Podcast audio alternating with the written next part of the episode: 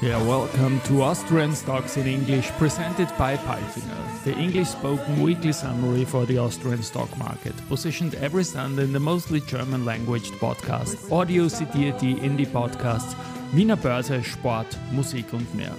My name is Christian and I will be later on joined by the absolutely smart Alison. The following script is based on our 21st Austria Weekly, and week 30 was an unchanged week for ATX TR, with AT&S on top of the list, while ams Osram gained 25%. CA Immo wins the 16th stock market tournament in a competitive final against Zumtobel.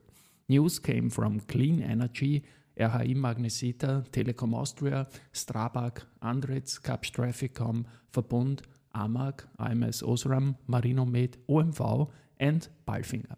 And these news are spoken now by the absolutely smart.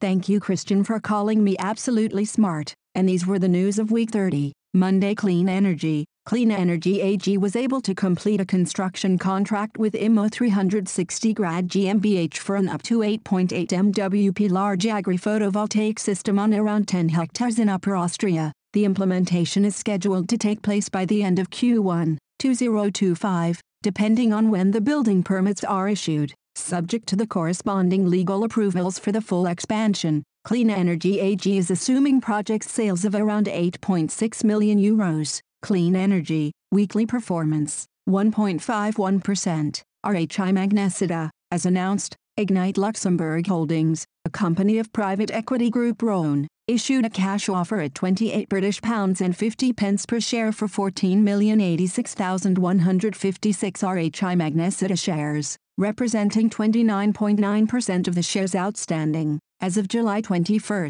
2023, valid acceptances have been received in respect of a total of 9,399,144 shares, representing approximately 19.95% of the issued and outstanding share capital of the company. RHI Magnesita, weekly performance, 6.65%. Telekom Austria, America Mobile announced that through its subsidiary America Mobile, BV it has acquired shares corresponding to 5.55% of the voting rights in Telekom Austria AG from a private investor. This sale increases the overall shareholding of AMX in Telekom Austria AG from 51% to 56.55%. Telekom Austria, weekly performance, 2.07%. Tuesday Strabag, construction company Strabag opened its flagship tunnel segment ring factory in Hartlepool. For Strabag, this is the beginning of the manufacturing of precast concrete tunnel segments for HS2 tunnels in London and the rest of the UK. The company will be delivering over 83,000 precast concrete segments for HS2's London tunnels, having won a contract to supply Skanska Costain Strabag JV,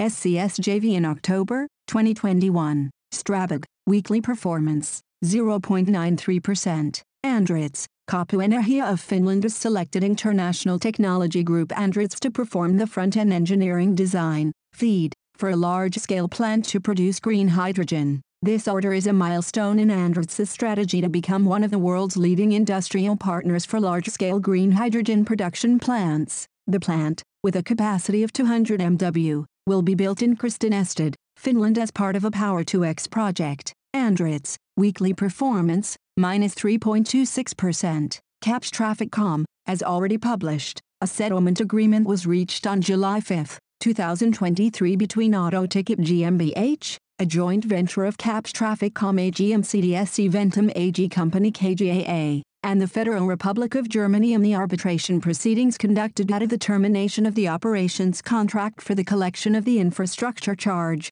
passenger car toll, were thus ended. The settlement agreement has now been finalized, executed and is effective. The payment of the amount of 243 million euros to Autoticket GmbH by the Federal Republic of Germany has already been effected. Kapsch TrafficCom, weekly performance, minus 1.87%. Wednesday Verbund, Austrian utility company Verbund announced the acquisition of operative wind power plants in Spain with a total capacity of 257 MW and potential for hybridization and repowering from EDP Renewables Europe, SLU, EDPR, for an enterprise value of approximately 0.46 billion euros. Verbund Green Power GmbH will acquire 100% of the shares in Visco Renewables SL and Visco Europa SL. The two companies hold nine wind portfolios with a total installed capacity of 257 MW sited at various locations in Spain. Seven portfolios are beneficiaries of a national funding scheme which on average will run for another seven years, while two portfolios are marketed as merchant. Verbund, weekly performance, minus 1.98%. RHI Magnesita, RHI Magnesita, a global supplier of high-grade refractory products, announced its results for the six months ended June 30, 2023. Revenue increased 9% to 1,734 euros million, H1 2022, 1,594 euros million, as higher pricing and M&A contribution offset the negative impact of lower sales volumes. Adjusted EBITDA increased to 200 million euros, H1 2022, 188 million euros. Commenting on the results, Chief Executive Officer, Stefan Borgas, said, in the first half of the year we continued to experience challenging conditions in the steel market as a result of low demand volumes in all geographies with the exception of India. However, I am pleased to report that the resilience of our business model and strategy has been demonstrated by strong pricing, sector diversification, the delivery of material benefits from our strategic sales initiatives and a growing contribution from acquisitions RHI Magnesita, weekly performance, 6.65%. Thursday Verbund, Austrian utility Verbund saw an improvement in the results posted for quarters January 2, 2023. The reported group result rose by 57.5% to 1,287 euros and 20 cents m. Generation from the annual storage power plants rose by 6.2% in quarters January 2, 2023 compared with the prior year reporting period. Generation from hydropower plants thus increased by 947 GWh to 15,054 GWh. The sharp rise in wholesale electricity prices on the futures markets that were relevant for the reporting period gave earnings a considerable boost. Conversely, spot market prices fell in quarters January 2, 2023. The average sales prices obtained for Verbund's own generation from hydropower rose by 69 euros and 60 cents MWh to 182 euros and 10 cents MWh. Higher generation from photovoltaic installations and wind power plants, especially from the plants put into operation in Spain, also had a positive effect,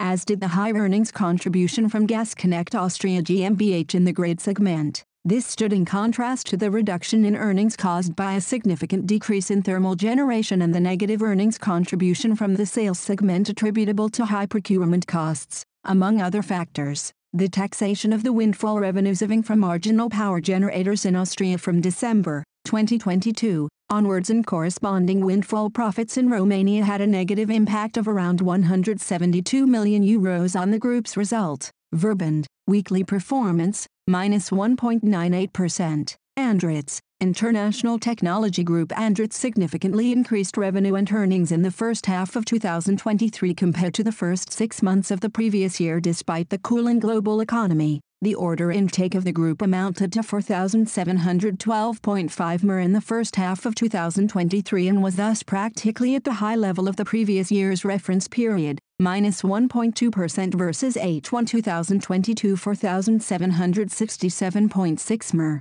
The order backlog as of June 30, 2023 amounted to 10,569.0 MR and increased by 5.9% compared to the end of 2022, 9,976.5 MR. Revenue of the Andritz in the first half of 2023 amounted to 4,109.0 MR and increased by 23.9% compared to the previous year's reference period, first half of 2022, 3,317.0 MR. In the first half of 2023, the net income, without non-controlling interests amounted to 226.8 MR, H1 2022, 167.2 MR. Andritz, weekly performance, minus 3.26%. AMS OSRAM. AMS presents a strategic realignment of the group. The company is refocusing its semiconductor portfolio on its profitable core and differentiated, intelligent sensor and emitter components.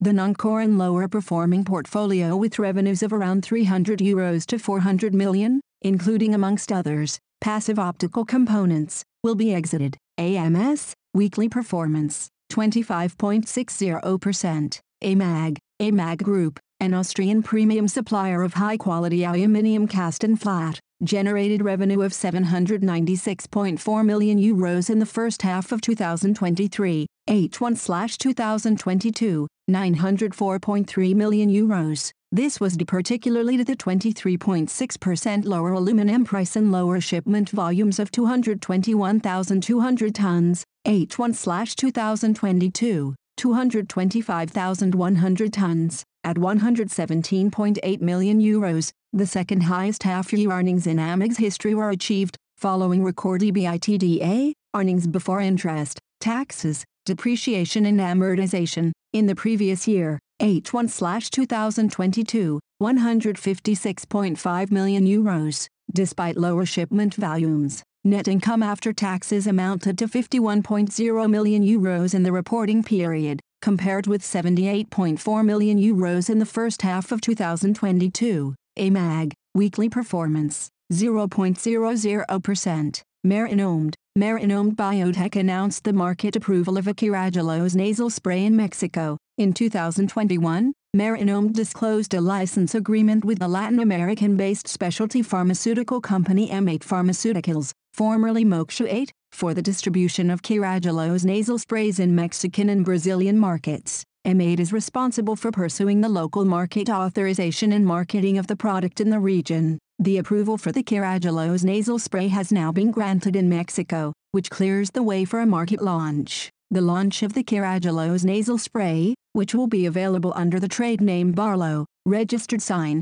is envisaged for the next season. With a population of over 130 million, Mexico is Latin America's second largest OTC and RX market. The Mexican consumer healthcare market is forecasted to keep growing at an annual rate of up to 10%, reaching 5 billion USD by 2035, with a share of 32%. Cough, cold and allergy is the leading Mexican OTC segment and represents a significant sales potential for Carragelose products. Marinomed Biotech, weekly performance, 4.75%. Friday's OMV, Austrian Oil, Gas and Chemical Company OMV announced the Wichita 2 exploration well to be a confirmed new natural gas discovery. A preliminary evaluation indicates potential recoverable resources of approximately 48 TWh, 28 million barrels of oil equivalent. After full development of the discovery, OMV expects its natural gas production in Austria to increase by 50%. The OMV operated well was drilled at a final depth of 5,000 meters after five months of operations. The positive result of our exploration is an exciting news for OMV and its customers, as we continue to work on our strategy to diversify our supply sources of natural gas. This new find marks a major contribution to the natural gas supply of our customers especially in Austria, with an expected increase of our local production, said Alfred Stern, chairman of the executive board and CEO of OMV AG. OMV, weekly performance, minus 0.71%. Palfinger, despite persistently high interest rates, continued high inflation and uncertain geopolitical developments in the EMEA region, lifting solutions provider Palfinger enters the second half of 2023 with a record revenue and result. The best first half of the year in the company's history was achieved with a revenue of 1,214 euros and 90 cents million, an EBIT of 111.3 million euros and a consolidated net result of 63.3 million euros. The full effectiveness of the implemented price increases, a good product mix, and the decline in raw material and freight prices contributed significantly to the outstanding first half year, as did improvements in the supply chains. The company stated, the company has a good order backlog until the end of 2023. Palfinger, weekly performance, minus 3.58%. And now bye bye from Allison. And Christian, we wish you a great week. Hear you next Sunday.